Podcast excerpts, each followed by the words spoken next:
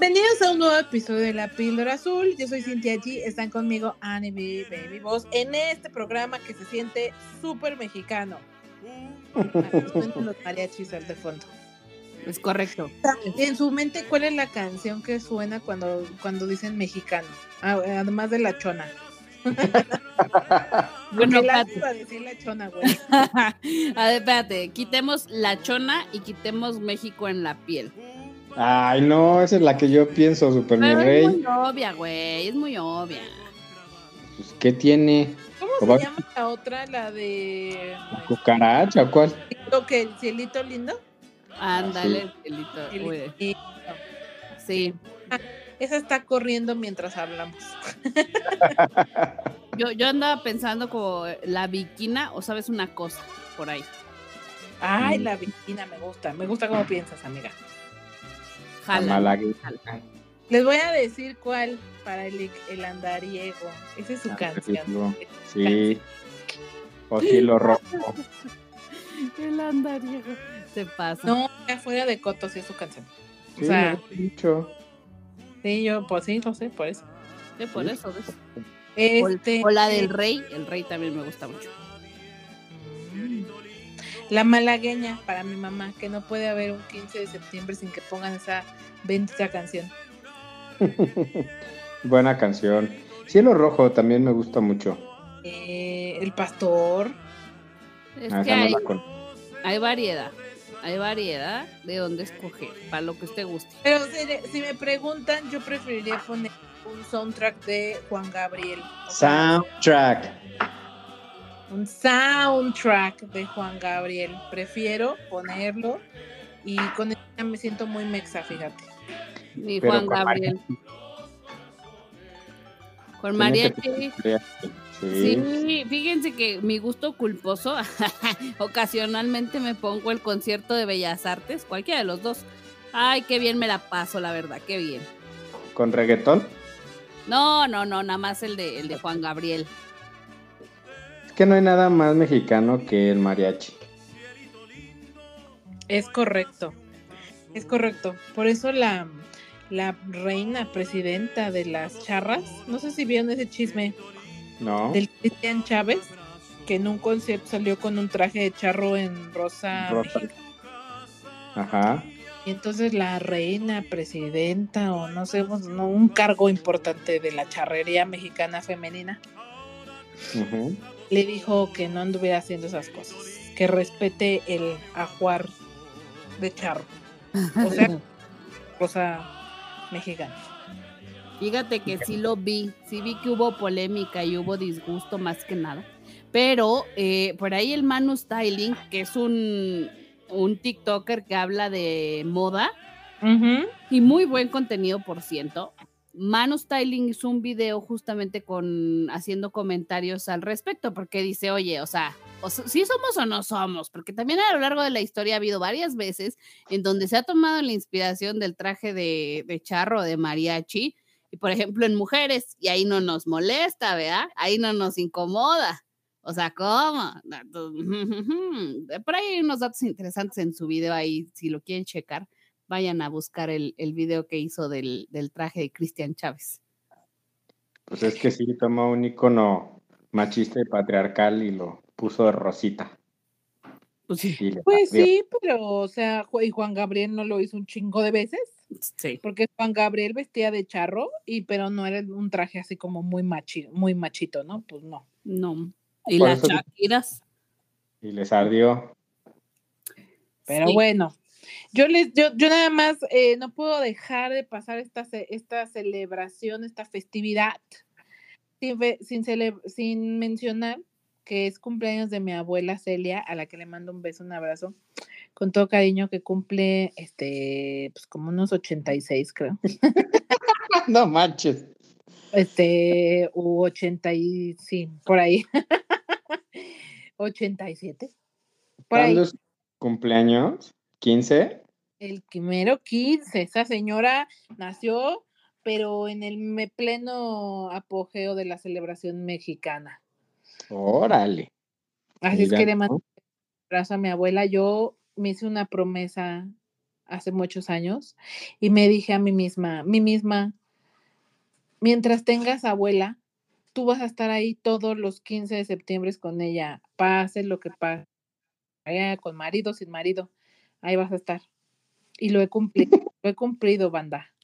Ahí estoy con mi abuela celebrando, comiendo un rico pozole, porque siempre comemos pozole.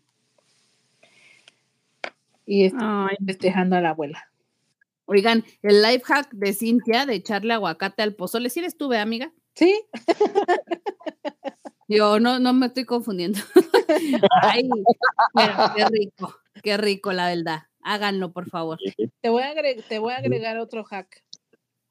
Te preparas así de botana en lugar de la típica tostada con crema y queso así chafa. Eso está cual chafa? ¿Eh? Escueto. ¿Cuál chafa? Si tiene aguacatito bien rico. Mm. ¿Qué? Sí, te pones. No, no, no, no, no, ya estás inventando. Sí, aguacatito, crema, queso, cebollita, sal. ah, bueno, pero espérate. Ella dijo que en vez de que hagas la tradicional tostada nada más con crema y queso, y ya fue ah, interrumpida brutalmente. Mejoras es un taco dorado de requesón. Preparas el requesón. Preparas el requesón con epazote. Así, preparas. Como de tlacoyo. Taquitos dorados, así, hacen como de tlacoyo. Rellenas los taquitos, los doras. Uf, uf, acompañarlo con tu pozolito, uf, te lo prometo que, te lo prometo, hija. De veras, confía en mí. No hay mejor acompañante del pozole que un taco dorado de requesón, de veras.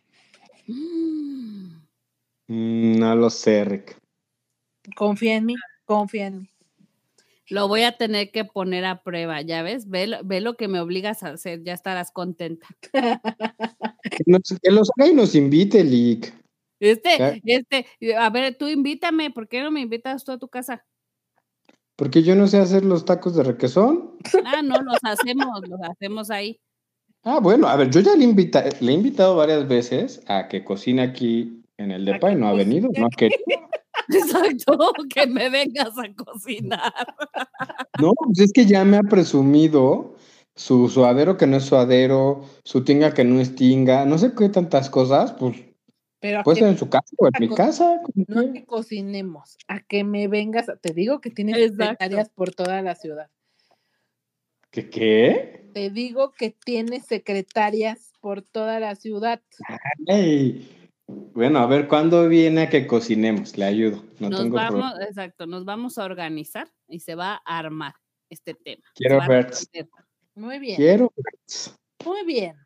Pues, ¿qué van a cenar ustedes nomás? Como ya, o sea, en una palabra. ¿Qué, qué, qué, qué, ¿Cuál es su comida así que dices, ay, mexicana, obviamente? Eh, noche oh. mexicana que tiene que haber en su casa. Vas, Ani. Ay, tostadas de tinga. Ay, Dios mío, es que te puedes comer 30 tostadas y no pasa nada. ¿No? Bueno, claramente sí, pero vaya, es que tú comes tostadas y, es como que no las sientes y de repente chingues, se me llaman seis, carajo. ¿Y el lick? Ay, pues tiene que haber tequila de entrada. Ay, este amo de veras. Pues sí, sí, sí. ¿Cómo? A ver, ¿qué es una, una festejación mexicana sin tequila? O sea, no puedes. No, pues no, contradecir. Tequila, pozole y antojitos mexicanos. Unos sopecitos, un tlacoyito, un pan. Eh, un pambazo. Pambazos para que entren más. Creo que lo que más me gusta son los sopes. Y así con pozole, ay, qué rico, que ya se me hizo agua a la boca, de hecho. De hecho. Muy bien, pues mientras todos los que nos están escuchando también se les está haciendo agua a la boca, igual varios ya están preparando su cena para el 15 de septiembre, nos vamos a ir con una gran, gran recomendación que tiene Netflix en su catálogo, la estrenó a finales de agosto, el 31 de agosto, si mal 30, 31 de agosto, si mal no recuerdo, que es La Gran Seducción protagonizada por nada más y nada menos que el teniente, el teniente Harinas, ¿cómo se llama?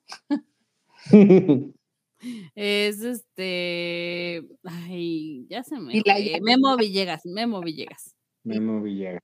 Vamos, sí, sí, sí, sí, misima. Yalitza apareció, que está, ya saben, ella es como, como ya la favorita de esta, de este país. Ya siento que, que por cierto ya tenía mucho que no la veía yo como en ningún lado. Y de repente fue como, ah, mira, aquí está, ok, vale. Oye, pero qué mal actúa, es una tabla actuando. Mira, yo no lo quería decir, qué bueno que lo dijiste tú. Oye, sí. o sea, ni, solo creo que lo único que hace bien actuando en esta película son los últimos cinco minutos y por ahí dos, tres sonrisas. De ahí en fuera, para decir algo, súper plano. Súper. Yo la siento muchísimo más natural, eso sí porque en Roma la, la, digo que es como mi punto de referencia, la sentía súper tiesa. Eh, y aquí sí la siento súper suelta, o sea, se nota una Yalitza como más segura de sí, más como pez en el agua, que ya sabe perfectamente cómo funciona, cómo va, de qué, de qué, de qué se trata este asunto. La siento muy segura, pero sí pero sí, no actúa. Desde mi punto de vista, lo siento, se tenía que decir, se dijo, yo tampoco creo que tenga, pero ni tantito de actriz. No, no tiene alma de actriz y por favor métanle unas clases de actuación. O sea, creo que le va muy bien como imagen, fue imagen de Dior, fue imagen de Chanel, eh, varias portadas, va bien, chingón, bien, pero si se va a dedicar a la actuación, páganle unas clases, por favor. a mí, a mí no me disgustó, yo digo, tampoco digo que sea buena, para nada, pero no me disgustó, yo quedé conforme y lo que sí este, pienso es que sí, eh, voy a hacer este comentario y espero que no suene de mala manera pero hay personas en las comunidades un tanto más alejadas que son más así reservadas, más serias. Y ahí sí pienso que mantuvo eh, un poquito esa esencia de un de una persona no tan extrovertida, sino más mm, no, pues cerradona, no sé, yo me quedé con eso. Una cosa es que eh, estoy de acuerdo con usted, que sea seria, reservada, pero que cuando hable, hable como robot toda cartonada, sea, no, O sea, se, parecía que lo acababa de leer y volteó y le dijeron, di, hola, buenas tardes, hola, buenas tardes. Así, sin mayor emoción. Chance que sí, chance que sí, pero vamos a darle oportunidad a la muchacha. bueno, creo que nunca he escuchado que alguien diga que actúa bien. No, pues no sé. no lo sé, pero por lo pronto acá en este H programa, pues no pensemos, no pensamos que es como la gran actriz, ¿no? Pero bueno, independientemente de eso, vámonos un poco a ¿de qué va la gran seducción? Resulta ser que hay una isla por ahí, sabrá Dios dónde, porque no dicen exactamente en dónde, pesquera, o que era pesquera y de eso vivía la, la pequeña población de esta isla, que desafortunadamente se queda sin esa fuente de ingreso porque en la ciudad o en, no sé, como en la ciudad más cercana o en el pueblo más cercano, ponen una empresa pesquera, ¿no? Una empacadora. Una empacadora y les roban como el negocio y el mercado y entonces la, la isla o este pequeño pueblito en la isla se queda como alejado de la mano de Dios y de, de la y hasta de la mente del, del, gobierno, o sea, como que se, hubiera quedado ahí eh, atrapado en el tiempo, digamos, de cierta manera. Y los habitantes de este pueblito viven de un subsidio que hace el gobierno a la isla por haberse quedado sin empleo un subsidio que al parecer es de por vida, ¿no? No lo aclaran, pero pareciera. yo creo que son un poco como de burla a los apoyos que ha dado este gobierno. Pues no lo sé, no lo sé con exactitud, pero finalmente el protagonista Germán, que es interpretado por Memo Villegas, eh, se entera de la iniciativa de que pongan una empacadora en la, en la isla, pero que esto no ha podido eh, darse debido a que un requisito de la empresa que tiene esta propuesta o esta iniciativa es que haya un doctor de permanente o, de fijo en la isla. Pero estamos hablando de una isla de, de 100 habitantes, ¿no? O sea, 100 habitantes. Aquí sí todo el mundo se conoce. No hay forma de que no. Y entonces Germán decide idear un plan para atraer un doctor con mentiras y luego convencerlo de que se quede con mentiras. Por eso se llama la gran seducción, porque todo el pueblo confabula dirigidos bajo Germán para, pues, de cierta manera, mm, engañar a este joven doctor que es interpretado por Pierre Louis para que se quede en el pueblo. A grandes rasgos de eso va. Y bueno, en medio de eso, pues obviamente pasan muchas situaciones cómicas, ¿no? Que una que otra que dije, güey, a mí la única que realmente me hizo reír y se me hizo graciosa fue cuando pasan del bar a la iglesia o al que están jugando como bingo. Porque la empacadora, el dueño o el, representante de la empacadora va a visitar el pueblo y les dice que otro requisito es que sean mínimo 200 personas y el pueblo es de 100. Entonces va al bar y luego Germán le dice, no, no, ahorita lo voy a llevar a donde están los otros 100. Todos los del bar tienen que correr así para moverse a la otra ubicación y jugar bingo. Y eso sí se me hizo muy gracioso. Pero a mí en lo personal no se me hizo así como de, ay, guau, jajaja, me voto de la risa. Supongo que da la impresión de que está mucho más graciosa la del bar mitzvah que me estaban contando de Adam Sandler en el capítulo anterior, me da la impresión que es muchísimo más graciosa que esta. Siento que esta como que le falta un poco más de, pues no sé, de chispa o que, o que los, que los chistes o el humor estuviera un poquito más trabajado, como que se queda corto en el humor, no sé, no sé ustedes. Yo, a mí sí me gustó la película, no tampoco les voy a asegurar que es la mejor película, ni mucho menos. No, aunque sí creo que es algo rescatable del cine mexicano, al menos de los últimos años. Yo hay muy poquitas películas, pero muy pocas con las que me quedo. Y esta es una de las que quizás agregaría en la que me quedé satisfecha no me la pasé nada mal. La verdad es que sí me sirvió para desconectarme de un par de situaciones que estaba yo atravesando y me la pasé bien. O sea, me, distraje, lo gocé, no, no, no te voy a decir que me revoluciona la vida, no. A mí sí hubo un par de momentos que me dieron como que, ¿qué onda? Cuando llega el doctor a la isla y hacen este teatrito de que están jugando fútbol americano y de repente es como de, ay, se va a bajar, se va a bajar, porque pues, no estaban esperando eso, ¿no? No estaban haciéndole al teatro para que se viera que hacían actividades, pues no estaba haciendo nada, ¿no? O las señoras chismosas, también me dio mucha risa cuando, cuando la llamada se pone candente con la novia. Y están las dos señoras ahí bien chismosas de que, ay, maneta, no sé qué, no, no sé, hubo un par de momentos que sí me reí un poquito, no me carcajeé, si está más divertida la otra, pero me gusta. Yo en general sí la rescato. Sí puedo recomendarla si a ti te gusta el cine mexicano. Creo que para hacer un refrito, porque ojo, esta cinta está inspirada en la película que se llama La Gran Seducción, que es una película original canadiense, bueno, es una obra original canadiense.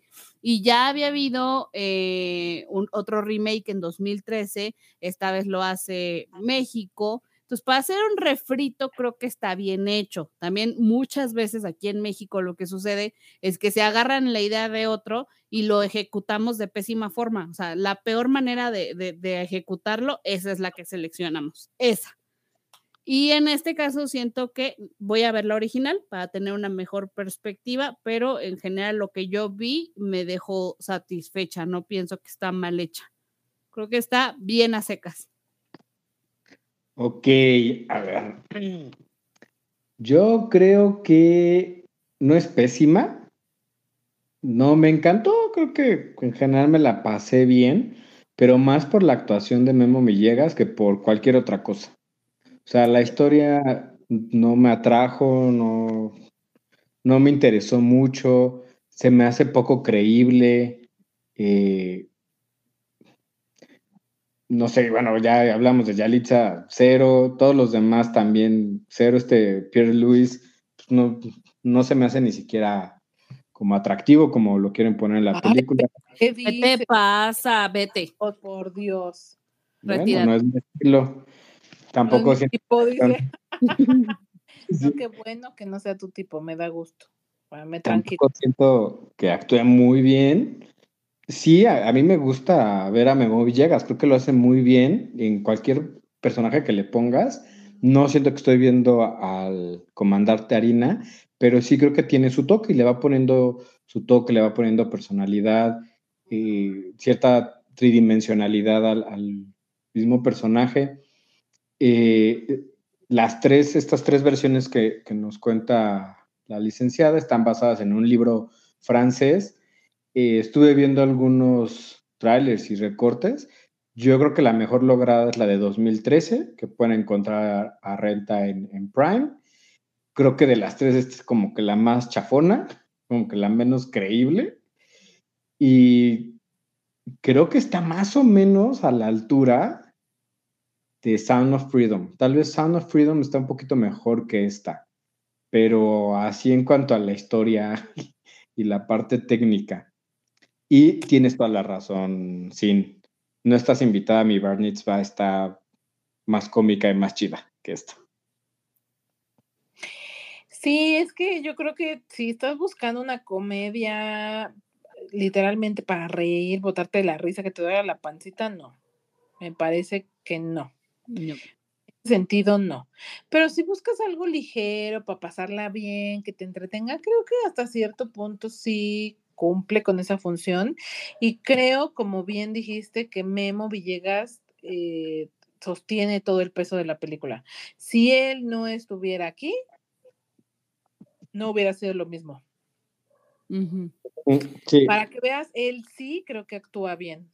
Él sí, no, veo al teniente, como me pasó con el último vagón, que tampoco lo veo ahí. Me parece que estos tres papeles que menciono, o sea, aquí estas otras dos, no es para nada similar. Creo que él sí lo hace bastante bien. Él cae muy bien, tiene como la sangre, como, que la sangre ligera, como que te cae muy bien, como que te gusta verlo en pantalla. Eh, sí siento que se vuelve como un, ah, güey, sale este güey, órale, va, la voy a ver. Sí. Entonces, si están buscando una mm, película mexicana nueva, algo que no hayas visto, que valga la pena ver, que te la vas a pasar bien, creo que esta puede ser la opción. O sea, sí, para mí dista mucho de ser, ay, guau, un clásico.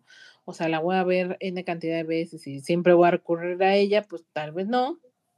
No como me pasa con nosotros los nobles, güey. O sea, comparándola con una comedia eh, situacional, realmente humorística, se queda muy por debajo de nosotros los nobles, muy por debajo.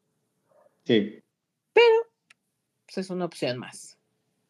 O sea, a mí me gusta llegar a ver cine mexicano y que digas, ok, tal vez no es wow, pero ahí van. Ajá. Me, gusta, esa, esa, sensación me gusta. Entonces creo que es un poco lo que esta me, me quedo. O sea, no es wow, pero sí está mucho mejor que muchas otras. Sí, o sea, es que ese, ese es mi punto, amiga, ese es mi punto. No es No Manches Frida, no es cualquiera otra que tú me digas de Omar Chaparro o de Marta Higareda, ni las de la, la Ana Cerradilla que el otro día nos estabas mencionando. O sea, no es eso y en ese sentido pienso que podría valer la pena, pero tampoco es una película revolucionaria. Sí pienso que Memo es definitivamente todo y creo que lo que funciona con Memo es que Memo no es un actor eh, con privilegios que, ha crecido siempre en, en una situación más estable, y que lo tratan de poner humilde. No, o sea, Memo sí viene de abajo, Memo sí salió del barrio. Entonces, por eso se siente tan natural y tan orgánico, porque él sabe cómo es venir de, de abajo. Siento que esa es toda la magia que tiene Memo muy, muy bien y que en cada película o a lo largo de los proyectos que hemos empezado a ver de él, sabe sacudirse un personaje y meterse en la, en la piel del nuevo. También creo que es un muy buen acierto y entonces esta película funciona gracias a él. Yo creo que si hace su trabajo de investigar, cómo sería este, esta persona, este personaje en la vida real y busca meterse e imprimirle como ese espíritu. Porque aquí no lo vemos como del barrio de, una ciudad, pero sí como de una persona que quiere mucho donde vive, que es una persona sencilla, que no necesita como grandes cosas para sentirse bien y quiere seguirse dedicando a lo que se ha dedicado toda su vida, ¿no? O, en este caso el pueblo, que, que, era pesquero. O sea, como que sí, sí lo veo y sí creo que una persona que tenga esas condiciones del personaje pensaría y actuaría como él lo está haciendo. Y creo que en cada uno de los personajes que yo lo he visto, hace eso. Sí veo que una persona en la vida real se comporte como él lo hace. Sí, Totalmente de acuerdo. Pues ahí tienen la recomendación. Si están buscando algo mexicano para ver en este puente, esta es una buena opción, que está disponible en Netflix. Y si no, y si no tienen ganas de ver nada mexicano, o si ya la vieron y ya lo superaron, Ani nos trae otra buena recomendación. Pues sí, efectivamente, creo que la plataforma donde todos coincidimos es Netflix, entonces esta opción también la van a encontrar ahí disponible y es una miniserie que se llama Vivir 100 años, el secreto de las zonas azules, que más bien es docu-serie. Ya, ya ven que en estas últimas fechas me he puesto a ver un poquito este, la parte de docu-series que tiene Netflix, que me parece que es muy, muy buena. Ha tenido productos muy bien realizados.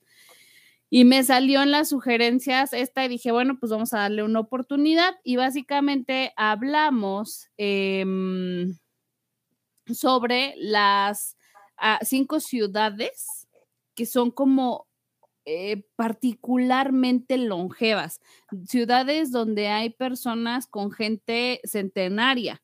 ¿no? Que, sobrepasan los 100 años y que no solo lo sobrepasan, sino que aparte lo hacen con una muy buena calidad de vida.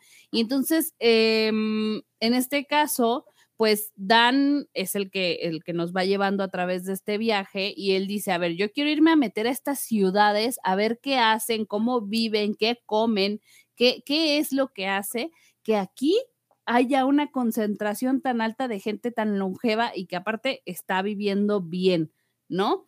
Y empieza a notar, cuando empieza a observar estas ciudades, empieza a notar que hay similitudes. En todas hay patrones que se repiten y no necesariamente porque hagan lo mismo, sino que tienen cosas en común y, y finalmente pues logra hacer un consenso de todas estas cosas, ¿no?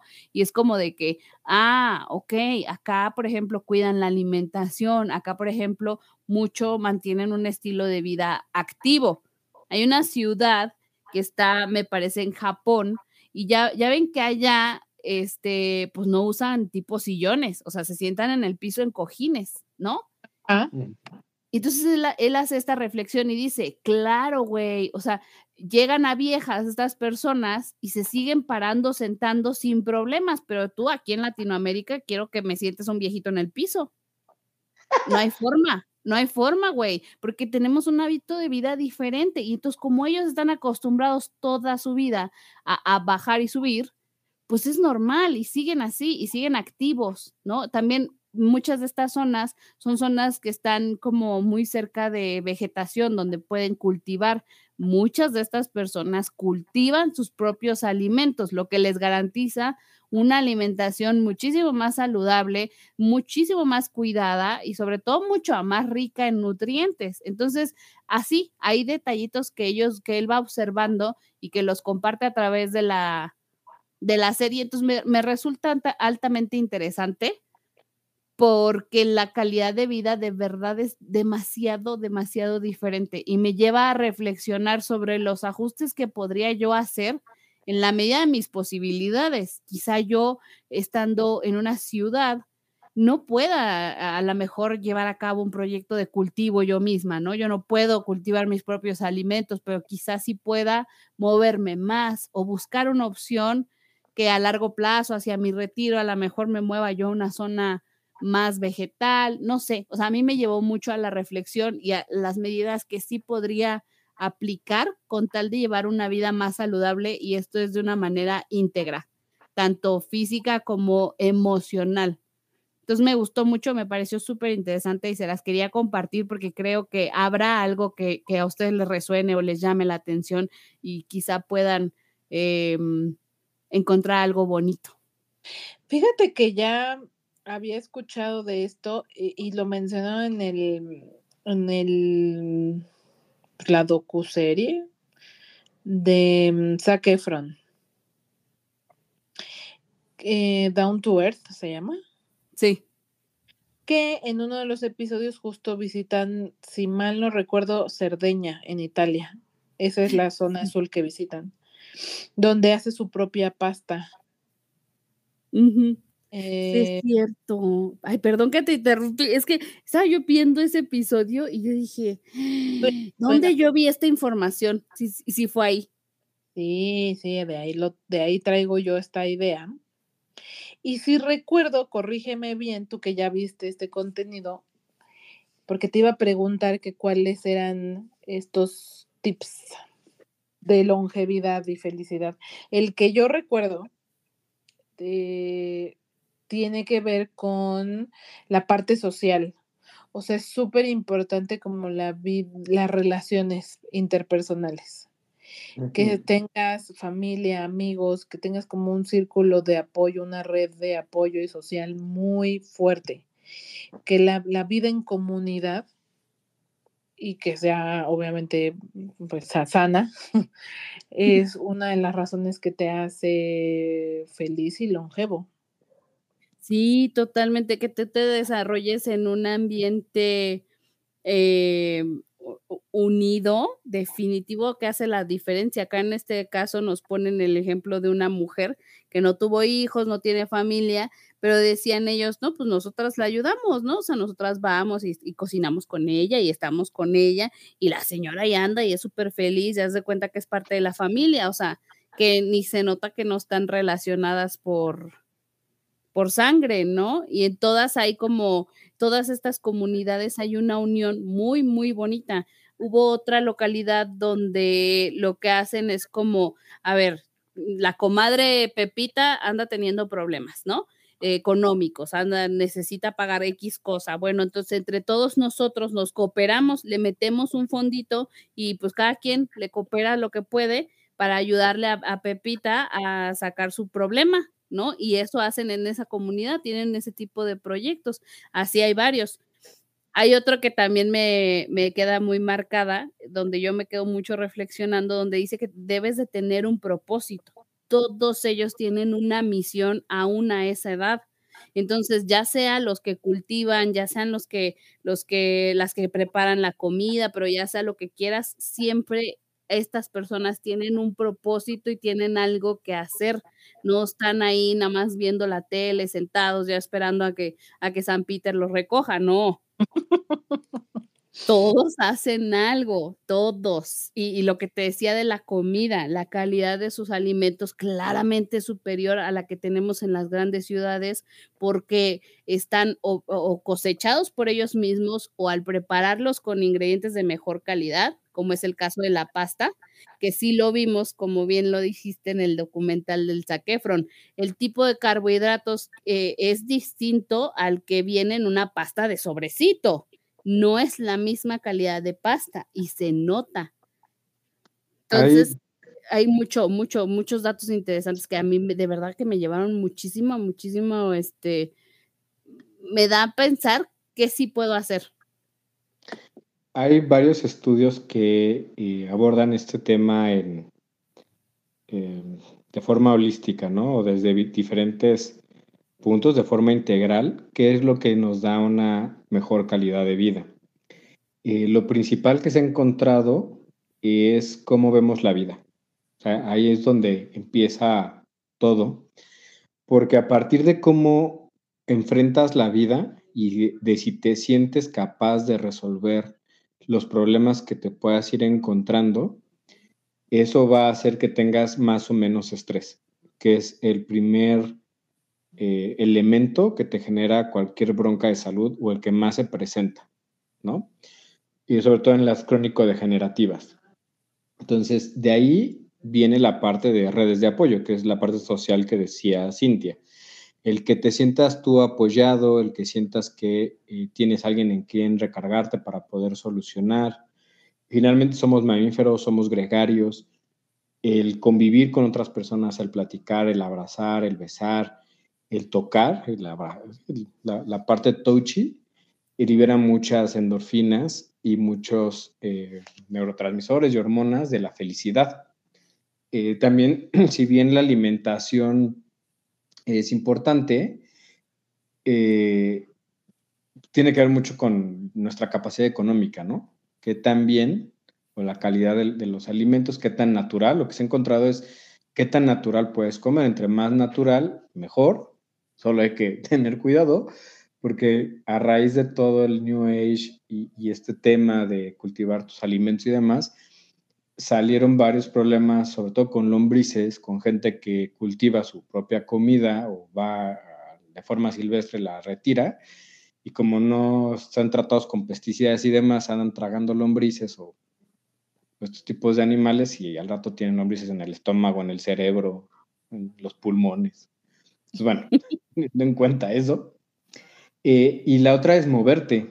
O sea, hacer ejercicio, pero no ejercicio de que tengas que ir al gym a cargar pesas forzosamente.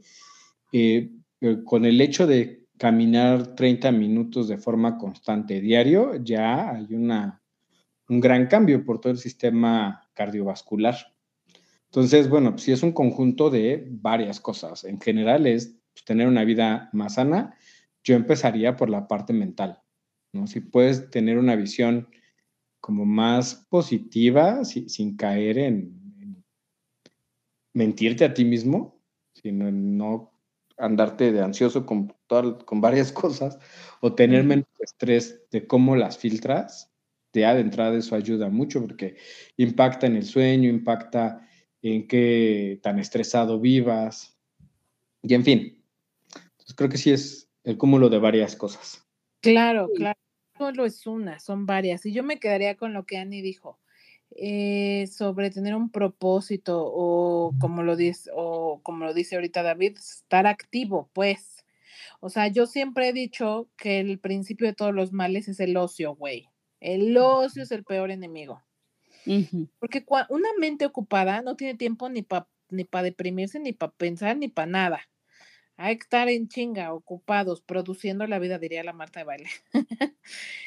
y creo que eso puede hacer una enorme diferencia, que ellos todavía tengan como en The Intern con este esta película del pasante de moda, que justo el señor decía, es que yo ya no tengo esposa, mis hijos ya son grandes, independientes, y pues no tengo nada que hacer, pues me voy a meter a trabajar.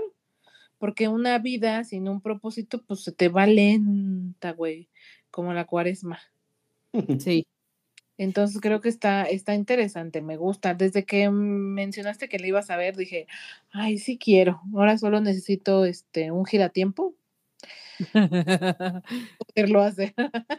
sí, échatela, sí, sí, échatela. Definitivamente te digo que te va a dejar un par de cosas a reflexión, un par de datos interesantes, los paisajes, la forma de vida tan, tan, tan distinta a la nuestra este, no sé, a mí me dejó muy, sobre todo motivada, te digo, sí me dejó inspirada a ver qué acciones sí puedo yo aplicar en mi, en mi día a día, ¿no? Y justo les comparto que uno de mis propósitos es hacer esto, es, esto que hacemos cada semana, que, que, de pronto me han preguntado, ay, ¿a poco todavía siguen? Ay, ya ni nadie los escucha, ¿no? Ya se acabó la pandemia quizá eh, a media pandemia era una forma de mantenernos sanas y ocupadas, pero al día de hoy esto de ver contenido y ver, prepararme y ver qué voy a decir y ta, ta, ta, a mí sí me da un sentido cada semana, así que búsquense algo que les alegre la vida, sea lo que sea, búsquense algo.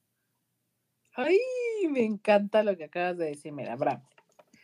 Abrazo grupal, abrazo grupal virtual. Es que, no, es que es verdad, yo, yo lo hablaba haciendo mucho con una, con una persona, que hay que tener un pasatiempo, pero un pasatiempo en el que realmente le dediques toda tu energía, tu tiempo y demás. porque eso de solo dedicarse a trabajar bebés, no, mis cielas, eso no lo llena lo suficiente, ni los hijos, ni el trabajo, ni la familia lo llena lo suficiente. Hay que tener otra cosa, algo muy personal, algo muy tuyo, un proyecto. Porque de veras, háganme caso, escuchen lo que les digo. En el momento en el que tengan un proyecto, de veras, su vida va a cambiar dramáticamente. Se los prometo, se los promete su tía. La tía Sin. Así es. Pero bueno, ya pasando de a temas más banales, superficiales y completamente inverosímiles, nos va a hablar Megalodón, que ya lo prometió, lo, lo, prometido es deuda, y pues nos va a traer como es obsesivo, como, como nadie en este mundo, no podía tenía que verla uno. Así es que le cedemos el micrófono a Lick para que el spot sea completamente suyo. No más que este, no se va a extender porque ya, ya este, se nos está pasando el tiempo un poco. Bueno, pues a tanto como en verosímil, ya estábamos hablando que Japón está vertiendo esta agua radioactiva, entonces igual en una de esas ya al rato tenemos un megalodón, ¿eh? Ay, no le dé ideas al diablo, señor. Cálmate. Bueno, y para aquellos que no sepan qué es el megalodón, es el tiburón más grande que ha habitado esta tierra. Entiendo que está por ahí del Cretáceo y medían 25, 30 metros de largo. O sea, tiburones gigantescos que podían. ¿Sí existía? Sí, sí existió el megalodón, claro. Ah, ok, ya, está bien, sí. que eh, de una mordida podrían partir una ballena de 4 o 5 metros en dos, rompiéndole sus huesitos sin ningún problema. Mm, Cristo. Cristo Redentor. Y bueno, a ver, pues, obviamente dices megalodón y dices, eso es una pavada de película, ¿no? O sea, es un churro, seguramente. Y yo así lo pensé y dije, pues no, no la voy a ver por, por mucho que salga este eh, Jason Statman, que me gusta mucho sus películas de acción, aunque sean inverosímiles, dije, no, no, no voy a ir a gastar mi, vida, pero como les comentaba, pues lleva creo que cinco semanas e, en, cartelera y dije, no, voy a ver, pues algo debe tener, entonces me metí y resulta que económicamente ha sido todo un éxito.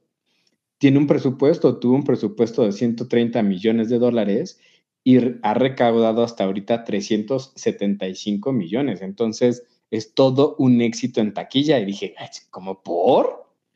Entonces me fue a ver Megalodón 1, que pueden encontrar en HBO, que salió por ahí de 2018. Me di cuenta que ya la había visto. Y si bien no, acaba siendo una mala película, es entretenida, eh, tiene buenos efectos del megalodón, eh, sí te enrolla, sí te genera interés de cómo van a escapar, cómo le van a hacer. no está chafa, hasta eso que no está chafa. Es un poco invertible que, que existe un... espérate, ¿cómo no va a estar chafa si ya te ves hasta olvidado que la viste? Pues sí, pero la volví a ver y me gustó. Y la fui a recordar y dije, no, pues sí, está interesante. Bueno, Lady Bob la, la, vio conmigo y también le interesó y le gustó. O sea, acaba siendo una buena película palomera. ¿no? O sea, con, tres píldoras. Sí tiene tres píldoras. Y lo que va la primera es que, además, esta película es china, tiene una producción china. Y lo que va la primera es que con China, o, un, sí, con dinero de, algún riquimillonario gringo y chino, crean una estación de investigación submarina cerca de China en la segunda fosa más eh, honda que hay en registro en la Tierra y se cree, eh, o hay, la teoría eh, que tiene este científico, que el fondo no es el fondo, que hay, un lecho de una corriente térmica muy fría que se entiende como si fuera tierra y que por eso no han podido bajar más. Bajan más y resulta que esa corriente pues era fría y que abajo hay todo un mundo que se quedó en el, prehistórico y que no se ha descubierto. Y entonces empiezan a navegar y encuentran a, pues no uno, creo que dos megalodones Y como los empieza a atacar, tienen que salir rápido hacia la superficie y crean un carril de corriente caliente que atraviesa esta corriente helada, entonces por ahí salen los megalodones, ¿no? Y bueno, pues los están persiguiendo y... O sea, todos estos años no podían salir de ahí. Ajá, exactamente, porque esta, corriente, esta corriente fría no la podían atravesar porque era demasiado fría y era como una barrera. Y los ah. hombres lo eh, identificaban como si fuera un lecho de tierra. Mm. Así se escapa, ¿no? Ahí acaba la 1. Pero pues deja abierto a que hay un abismo, ¿no? Que, que no se ha explorado. La segunda, que es 10 años después, pues resulta que alguno de los personajes de la primera pues aparecen, sigue esta estación, ahora eh, ya hay un megalodón que han domesticado, que está en la superficie, y bajan constantemente a esta parte del mar a investigarla, pero pues están los malos que identificaron ahí em, cuarzo y lo están extrayendo y entonces están haciendo minería eh, pues, clandestina. Hacen explotar un área para sacar este mineral y crean toda una corriente y resulta que hay otros dos megalodones y uno es el más grande, ¿no? El más gigante. Se salen y pues empiezan a hacer destrozos. Y entonces pues tienen que salvar a la humanidad. También sale un kraken, un, octopus gigante, sale un kraken y pues empiezan a, comer a la gente, ¿no? Y está buena, también está buena. Está Palomera, por supuesto. Statman junto con otros tres salvan el día. Eh, si viste la primera, pues vas a disfrutar más la segunda porque tiene algunas referencias, no es necesario ver la segunda. Creo que en efectos especiales esta segunda eh, pues es un poco más pobre, pero en historia sí tiene pues, cierta historia, sí tiene buenos chistes, tiene buena acción, eh, si te enrola, si te interesa. Entonces, pues es buena película palomera y la dejan abierta. Yo creo que va a haber una tercera, como está siendo todo un éxito en taquilla, va a haber una tercera porque resulta que eh, la megalodona que estaba en cautiverio, pues quedó embarazada, iba a tener megalodoncitos. Entonces, pues es, yo no la vería en cine, definitivamente, yo la vi en, 3D y sí está padre, pero pues, me esperaría a, streaming, pero sí me la aventaría, ¿eh? Creo que sí vale la, la pena verla, está entretenida, está mejor que la de eh, La Gran Seducción, esta versión mexicana, y pues yo creo que sí, como al estilo de, de no estás invitada a mi Bar que hemos estado hablando bastante de ella, nada más que de acción. O sea, aquellos que les gusten las películas de acción, de tiburones, porque pues con eso de que ya, ya hay Shark Tornado o algo así se llama esta serie, que llegaron hasta la quinta, me parece. Sí, la de Sharknado. Horrible. Pues, al parecer hay gente que le gusta los tiburones. De hecho, esta segunda hace como una remembranza o, una, un tributo a Shark. Tiene varias pues, escenas o, inspiraciones en, Shark, esta película de Steven Spielberg. Bueno, era Joe, ¿no? En, inglés. Uh así que, pues no es de culto, pero hace referencias a películas de culto, o esta película de culto. Está interesante. A mí sí, sí me gustó y sí la recomiendo, ¿eh? Como película de acción. Ay, no lo sé. Estoy contigo, hermana. yo te escuché hablar y yo nada más escuché Charneido, Charneido, Charneido, Charneido. ¿Sabes, Me siento como el gatito negro ese con su cara de. A ver a qué hora termina de decir, ay, es maravillosa, brillante. no, no estoy diciendo que sea maravilloso y brillante. Estoy diciendo que no es mala película. Eh, el, David, esto es cine, joder. No, no, tampoco, tampoco, tampoco. No, pero sí, me, me, impresionó. O sea, fue, me, dio, me entregó más de lo que yo pensé que me iba a entregar la película.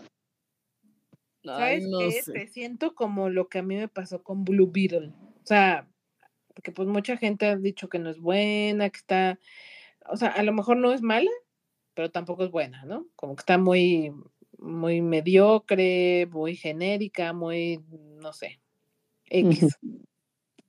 Y yo la super disfruté por todas las referencias eh, a la cultura mexicana que ya hablamos aquí ampliamente en el programa, por si lo quieren ir a escuchar.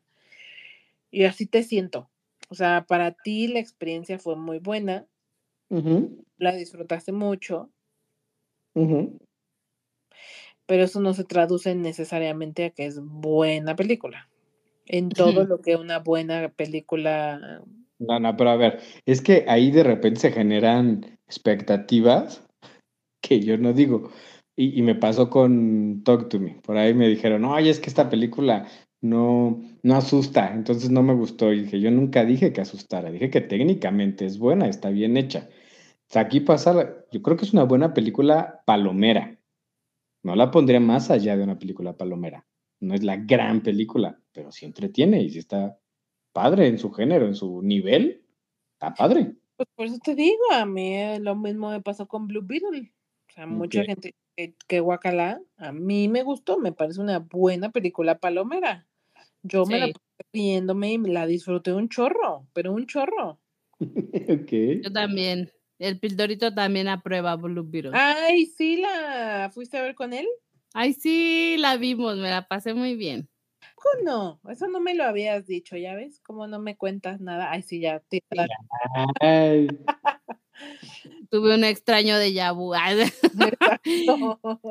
Sí, no, sí nos lanzamos a verla y la verdad es que sí nos gustó, la disfrutamos, todo bien. Sí, claro que hay clichés, obviamente, sí hay, pero lo pasamos bien.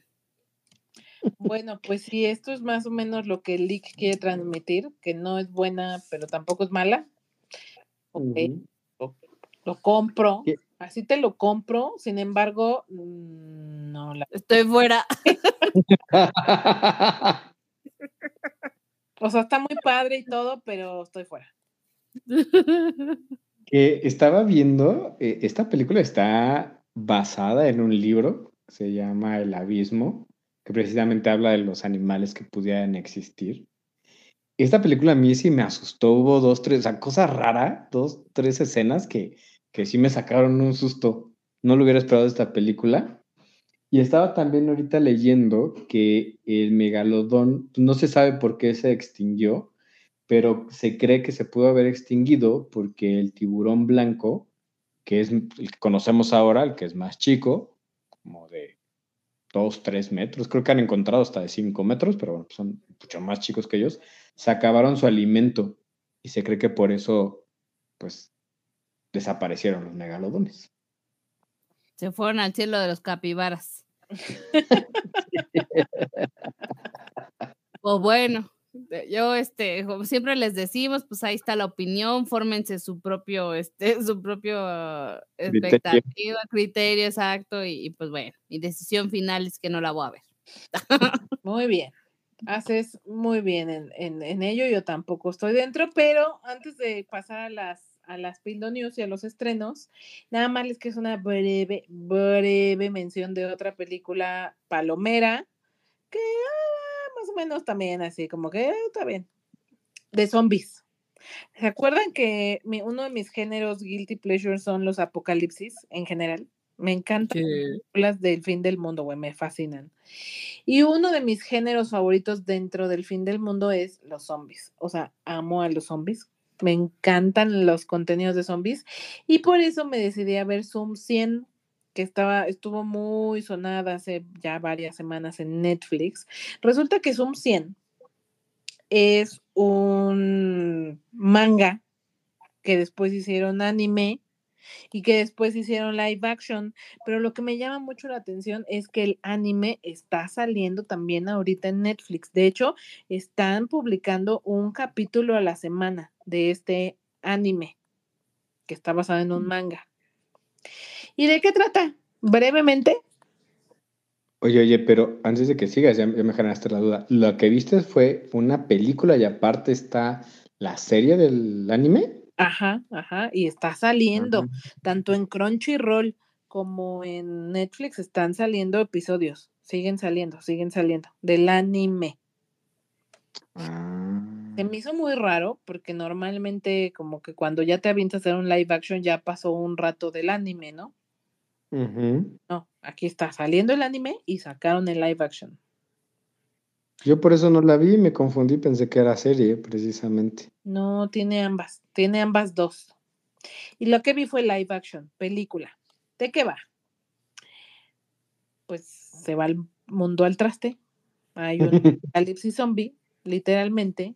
Y nuestro protagonista, Akira, un chico, Godín, hace cuenta, hace cuenta uno cuando se acabó de graduar, que eres que eres ingenuo, inocente, pobre amigo, y llegas a tu primer trabajo y dices, wow, qué maravilloso trabajar y tener tu propio dinero, es increíble, está más padre que estudiar.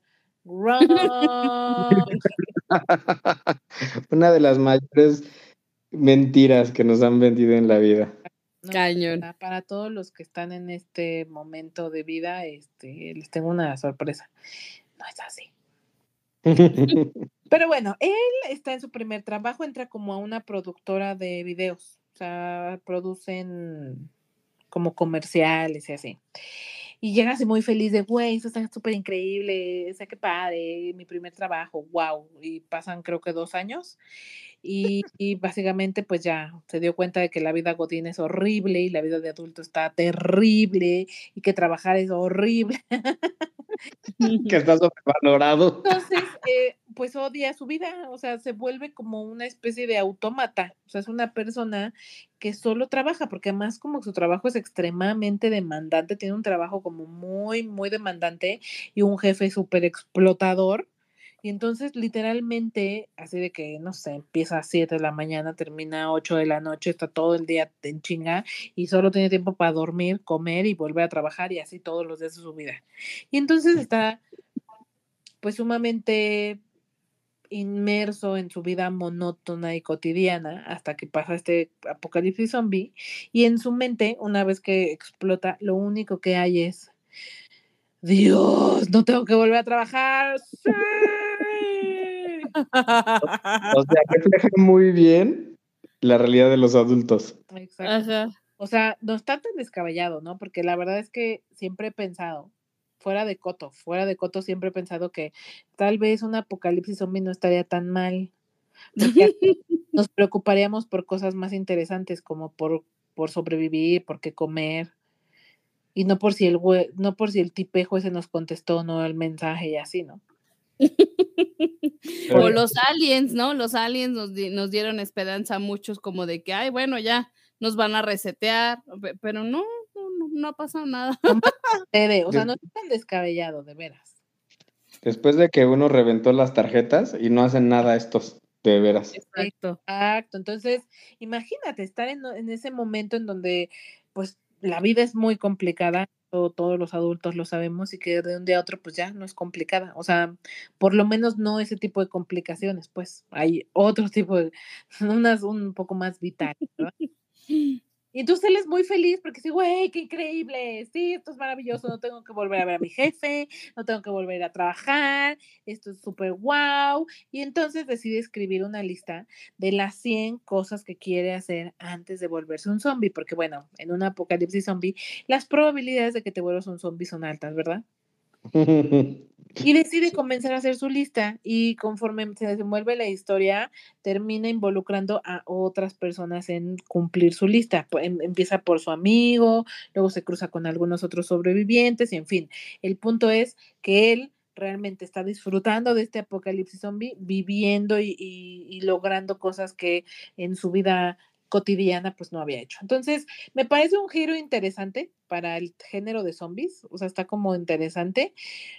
Eh, los zombies medio, medio creepy, o sea, si viste Walking Dead me entenderás que esos son los zombies más, como más lame, como más soft, que caminan así como, como lentos, güey, son lentos y torpes, y estos se retuercen y se ven así como creepies.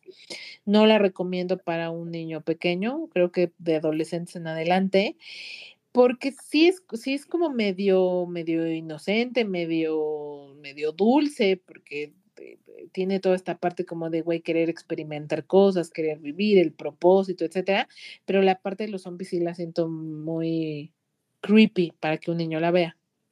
El giro me gustó, me gustó, está interesante que, que aborden con cierta comedia, porque obviamente eh, en esta onda de huir de los zombies, como que la tienen muy fácil, güey. O sea, sí hay de repente una que otras persecuciones de zombies, pero no sé, güey, o sea, como que lo resuelven muy fácil, muy inverosímil, ¿no? Mm. Y justo ese es el punto. O sea, el punto no es que se vea tan, tan creíble, el punto está centrado en esta onda de cumplir sus propósitos, ¿no? Entonces, es un giro interesante. La idea es que te diviertas, no que te asustes, no que te sientas estresado, en ningún momento te sientes estresado y más bien es como un giro gracioso, como divertido a esta onda de los zombies. Vale la pena solo por eso, porque es algo diferente. Si te gusta el género, creo que creo que la tienes que ver. Creo que se, se parece muchísimo más a Zombieland, que es, te digo, un approach más cómico hacia este tema de los zombies, que, que algo mm, verosímil como Walking Dead, ¿no? Ok, ok. ¿Estás entonces?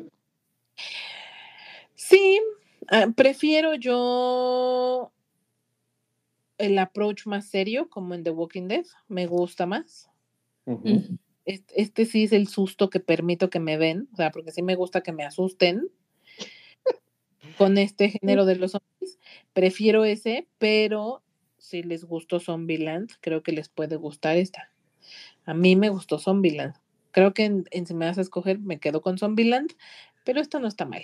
Sí, sí, creo que si te gusta el género, vale la pena que le eches un ojo. Ok. Y bueno, ahora sí, terminamos las recomendaciones para que Lick nos dé los estrenos en cine de este fin de semana. Sí, porque ya llegamos a nuestra afamada sección. ¿Qué tenemos esta semana en cines? Llega La secta del Himalaya, esta película eh, coreana de susto, de miedo, de terror. Eh, se ve buena. O sea, hablaba con, ya les decía hace rato con, con esta pildofan sobre qué películas de terror asustan o no, y ella me decía que pues, las únicas buenas son las asiáticas, ¿no? Que esas sí asustan de veras. Entonces yo creo que esta pudiera ser. O sea, quien le gusta el terror y el miedo, tiene la secta del Himalaya. También en película de arte, para aquellos que les gusta sacar su lado mamalón, está El León no es como lo pintan en una película china y se ve buena, ya vi el tráiler y, sí atrae, sí, sí llama. Después tenemos, hablando de Sharknado número 16, la quinta película de esta serie de After, esta se llama Para Siempre, si a alguien les gusta este tipo de películas, también eh, los chick flicks tienen su, su serie, ¿no? Y ya con esa se despiden, ¿eh? Por cierto. Ya es la quinta y la última, gracias a Dios. No sabemos cómo llegamos, pero ya se van. ok, no, bueno, qué, bueno.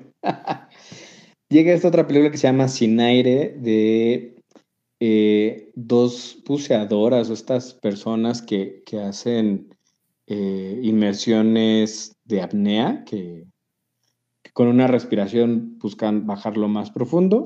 Creo que sí. Como las sirenas. Ándale. ¿Te acuerdan que recomendé un documental que se llama Mermaid Land o una cosa así? ¿Mm? Que justo son este tipo de buzos, porque no traen tanque ni traje especial. O sea, no es como que se metan muy profundo al agua, pues pero se sumergen y solo es con respiración. Sí, aquí entiendo que están practicando esto, pero si, si traen tanques, eh, sucede ahí un, percance y una se queda atorada y se le empieza a acabar el aire. Y se trata de cómo la rescata. a quien le gusta este tipo de películas, pues, está en el cine. cierta ansiedad, ¿no? Ajá, les gusta vivir la ansiedad, ahí está. Luego tenemos una película mexicana, estas que decíamos de, chistes, se llama Welcome al Norte, de eh, pues un trabajador, si no entendí mal, de, de IMSS o algo así como gubernamental, que de vivir en Campeche lo mandan a Tijuana. Ok. De listo, y pues habla del choque cultural, ¿no? Y también nos llega Cacería en Venecia de Hercule Poirot, de esta serie este, de este investigador, que allá vimos Muerte en el, en el Nilo y en el, ay, ¿cómo se llama este tren de Occidente? O... Eh, en el Expreso de Oriente. Ajá. Esta llega con la tercera, esta trata más de fantasmas y dicen que es la mejor película de las tres y es continuación de eh, Muerte en el, en el Nilo. Entonces, esa sí tengo muchas ganas de verla, ya les traeré la reseña o les traeremos la reseña de qué tal la... Con esta cierra la trilogía de Kenneth Branagh, que es quien produce, eh, quien dirige y quien actúa, pues, ¿no? El protagonista. Pues habrá que ver, ¿eh? Si se recupera, porque ya ven que la pasada tuvo como que varios traspiés con todo este de tema del Army Hammer, ¿no? Ajá. No le ayudó. Y la historia no es tan buena. O sea. Honestly. Creo que la del tren, bien. Luego está del Nilo. Eh, a ver si logra recuperarse en esta de Venecia. Pues ya veremos. Muy bien. Me parece muy bien. Bueno, pasando a algunas noticias interesantes. Número uno, nada más para que no se nos olvide Oppenheimer, que la tengan aquí súper presentes en la mente. No les habíamos podido contar que Christopher Nolan pues vuelve a hacer historia con esta película porque ya superó los, creo que ya este punto está arriba de los 800 millones de dólares recaudados en todo el mundo, superando a Fast 10, Fast and Furious 10 y Spider-Man Across the Spider-Verse, siendo la cuarta película más taquillera de este año después de Super Mario, Barbie, Guardianes de la Galaxia, volumen 3. La verdad, sí es un super logro para una película de este género. O sea, normalmente este género no llega tan arriba. Entonces, te voy a decir una cosa, que ahorita con el tema de lo de la huelga de, escritores y todo este tema, ya ves que varias producciones están aplazando sus estrenos y por lo tanto no van a ser candidatas a las rondas de premiaciones que vienen a principios de, del año que viene. Entonces, es muy probable, muy, muy probable que esta película de Oppenheimer, que es de lo mejor que hemos visto en el año, justamente llegue a los Oscars de 2024 y que arrase con lo que se le ponga. Que igual con Barbie se espera que las dos arrasen. Y estaba también leyendo que creo que tiene 10 años que una película que no era una secuela o de superhéroes había sido tan exitosa. ¿Qué tal? Sí, o sea, te digo, no es común que una película del género llegue a tanto. Eh, interesante, me gusta, me gusta. Si no la han visto, creo que todavía está en salas de cine, vayan a verla, no se van a arrepentir de veras, pero vayan muy despiertos, ya, ya, lo he dicho. Ahora, ¿eh? Sí, no, nada más eso. Acuérdense que Christopher Nolan pidió explícitamente que la, película permaneciera eh, bastantes días en cartelera, entonces va a estar disponible creo que todavía durante este mes. Sí, sí, correcto. Y por ahí a finales de meses se va a estrenar la de So 10, que está seguro el Lick va a ir a verla por nosotras, ¿verdad, Sí. Por supuesto que recibe clasificación R por incluir escenas violentas de tortura a sanguinarias así horrible como le gustan a este señor. Y que entiendo que entra dentro entre la primera y segunda entrega de la franquicia. Ahí acomoda esta, esta décima entrega. Eh, yo me imagino que para los que les gusta el gore y estas cosas horribles, va a estar padre. ¡Uh, qué padre! Entonces, bueno, ahí que nos cuente el qué se trae.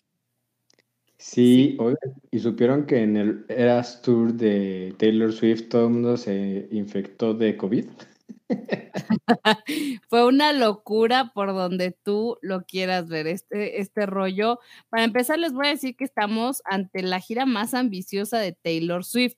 Muy, muy cañón todo lo que, lo que provocó, todo el movimiento. De repente las redes inundadas de chavitas que estaban haciendo sus pulseras porque es como que un ritual entre las Swifties que intercambian como estos brazaletes de amistad, ¿no? Entonces, como que hubo una vibra bonita alrededor de ese evento, pero también Em, al final de cuentas sí resulta histórico, ya que les, les digo, ¿no? Es la, la, gira más ambiciosa de Taylor hasta el momento. El concierto, o bueno, la serie de conciertos, duraron aproximadamente cuatro horas y media. O sea, imagínate esta chavita qué onda con ella. ¿Qué come? No sé, pero cómo aguanta, qué bárbara. Y luego por ahí, este, pues ya saben, Ticketmaster haciendo de las suyas, hubo problemas con los boletos, bla, bla, bla. Ah, estamos hablando de que hubo una, o sea, una cantidad impresionante de personas, más o menos 180 mil personas adentro del Foro Sol y no se, no hay un estimado, pero afuera del Foro Sol también estaba atascado, atascadísimísimo. Y la derrama económica que dejó acá en México también estuvo bastante, bastante cañona. Se dice que em, más o menos se proyecta que estamos hablando de un mil doce millones de pesos ya como resultado total de lo que dejó eh, este concierto en específico aquí en México en general de su carrera y está siendo tan grande, imagínense, o sea, dimensionen esto, porque sí estamos ante una de las giras más grandes que, hemos visto. A lo mejor no es de nuestro agrado, pero eh, es histórico. Tan grande que la chavita eh, tomó material filmográfico y se va a lanzar una proyección especial. Va a estar disponible aquí en México a través de Cinépolis, donde vamos a ver material inédito y también partes de uno de los conciertos que ya realizó. Así de, de imponente está la chavita entre, entre las centennials. que, todo este fraude no solo fue en México. Hubo gente que vino de, Centroamérica, Sudamérica, Sudamérica, y sí, les vendieron el paquete completo, viajaron a México, llegaron, pero ya cuando quisieron entrar resulta que los boletos eran falsos. Por ahí se abrió una parte del Foro Sol que no se alcanza a ver el... Son las gradas de cuando se usa para Fórmula 1. Eh, no se alcanza a ver el show, pero sí se alcanzaba a escuchar. Ahí dejaron entrar gente y aparte afuera había gente. Eh, se están poniendo siete fechas para Cinépolis para poder ver eh, esta filmografía que decías y el concierto. Ya pueden ir a comprar estos boletos. Va a estar del 13 de octubre hasta el 22 de octubre y por ahí se cree que pueden ampliar las fechas. De hecho, movieron algunos estrenos aquí en México para tener eh, más salas de proyección pues, de este fenómeno. Y están siendo más o menos como cinco salas por complejo. Ay, es bastante. es como un estreno de una película fuerte. ¿eh? Sí, te digo que está cañón. O sea, aunque nosotros no lo entendamos, porque yo la verdad es que no lo entiendo. Está, o sea, que está haciendo historia, está haciendo historia que no somos chaviza, pero sí.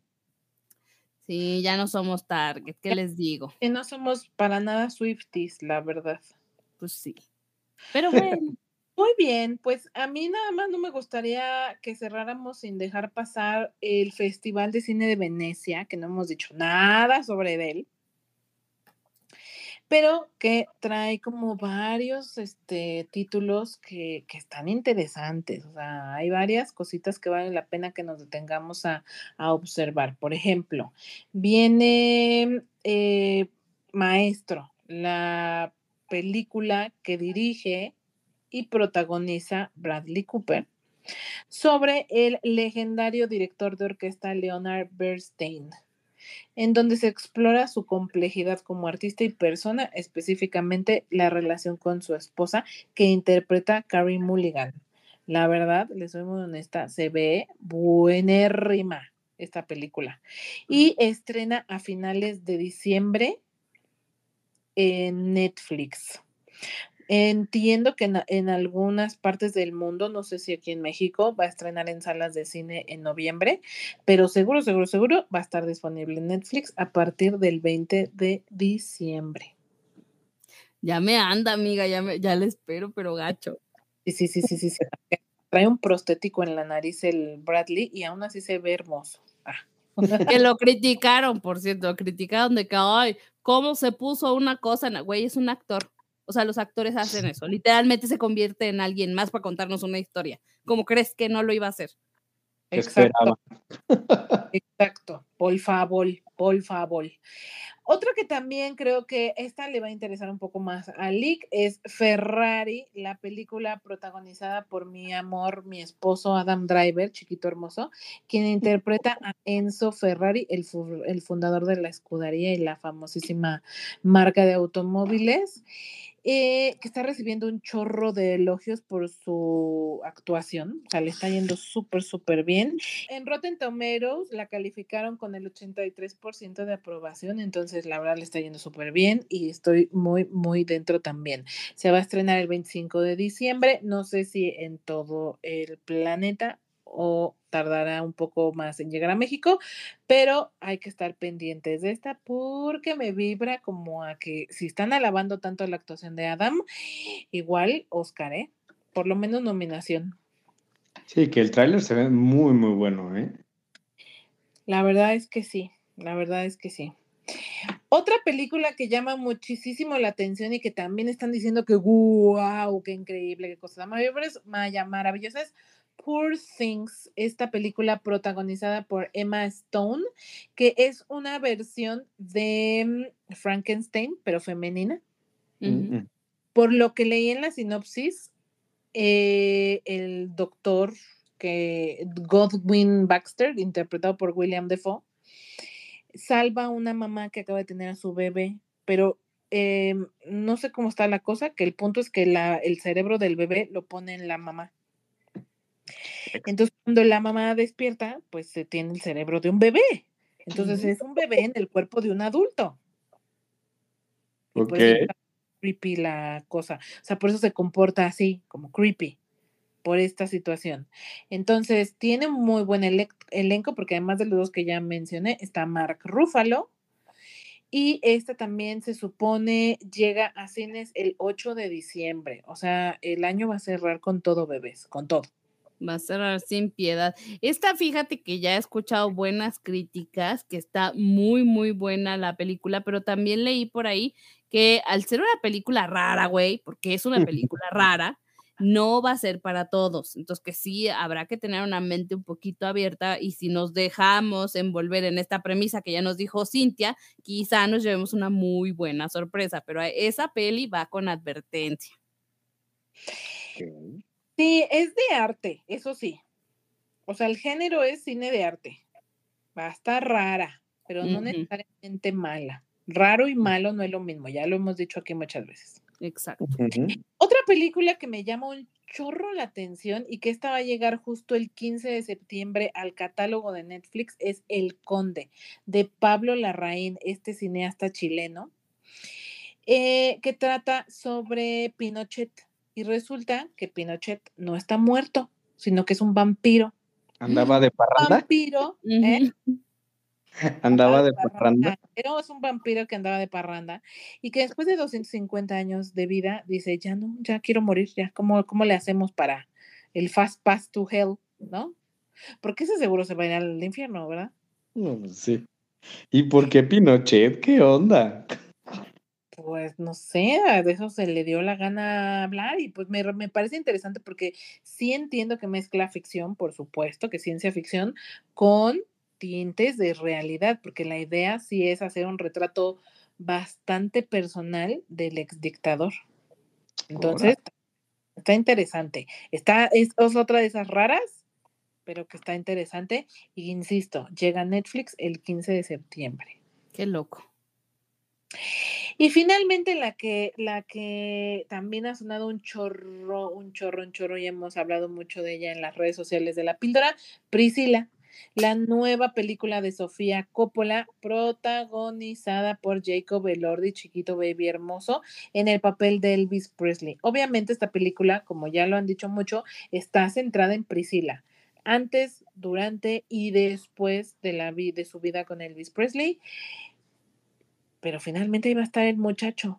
Esta se estrena el 27 de octubre. Aún en algunas partes del mundo, seguro en Estados Unidos, Canadá, todavía no tiene fecha de estreno en México. Yo pienso, pienso que esta se va a estrenar hasta el año que viene. Sí. Yo también siento que nos van a hacer la gatada. La verdad. Se siente también, digo, Sofía Coppola se ha caracterizado por hacer películas más de arte. Entonces, ojo, no van a ir a ver aquí un dramón o The Crown, no se siente que es un poco más una onda de arte, entonces nada más para que lo tengan presentes. Y hasta ahí, estas son las películas que creo que merecen la pena que nos detengamos un poquito, echarles un ojo, vale, valen bastante, bastante la pena que las veamos. Muy bien. Y antes, ajá. No, ya, te, interrumpí, te interrumpí con grosera. Exacto. Yo sí. Pero antes de retirarnos, no, o sea, no quería yo irme sin dejarles mi recomendación de la semana. Y me voy a salir del género reggaetón, porque ya se me ha juzgado. no, ya se me tacha de reggaetonera. Un poco nomás, un poco. Un poquito nomás. Y entonces, pues sí, lo que es, nomás lo que es. Pero voy a retomar esta canción que es un clasicazo, pero clasicazo, y que este año justamente está cumpliendo 40 años. Les estoy hablando de la canción I'm Still Standing de Elton John.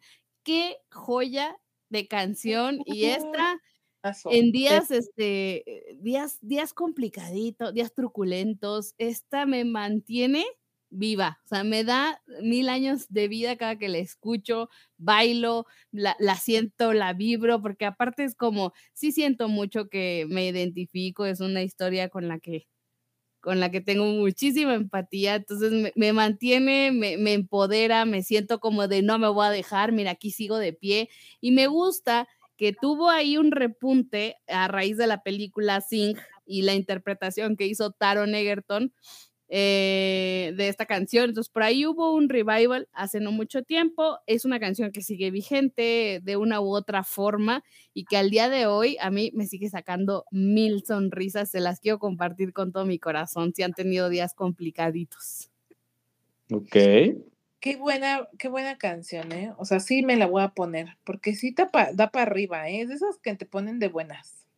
Te digo, esa viene en mi playlist porque les pasé una playlist a mis, a mis bebés, a mis niñas, este, de, de para vibrar bonito y de empoderada y para sentirme que, que, que me quito la, la vibración baja. Esa viene en mi playlist, fíjate. Y sí me da para arriba. Muy bien, pues me gusta que nos quedemos vibrando alto con una canción que nos pone de buenas y que nos, que nos recuerda que nada, nada puede contra nosotros, bebés. Nada puede, mis cielas, contra nosotros. Así es que me quedo con ese mensaje. Muchísimas gracias, chicos, Ani, David, a Angie en la producción. Gracias por una programa. Gracias a todos ustedes que nos están escuchando del otro lado por seguir aquí fieles a este H programa. Recuerden que nuestras redes sociales son La Píldora Azul con y si les gusta apoyarnos, antes de irse al pozole, hijos, o sea, en buena onda.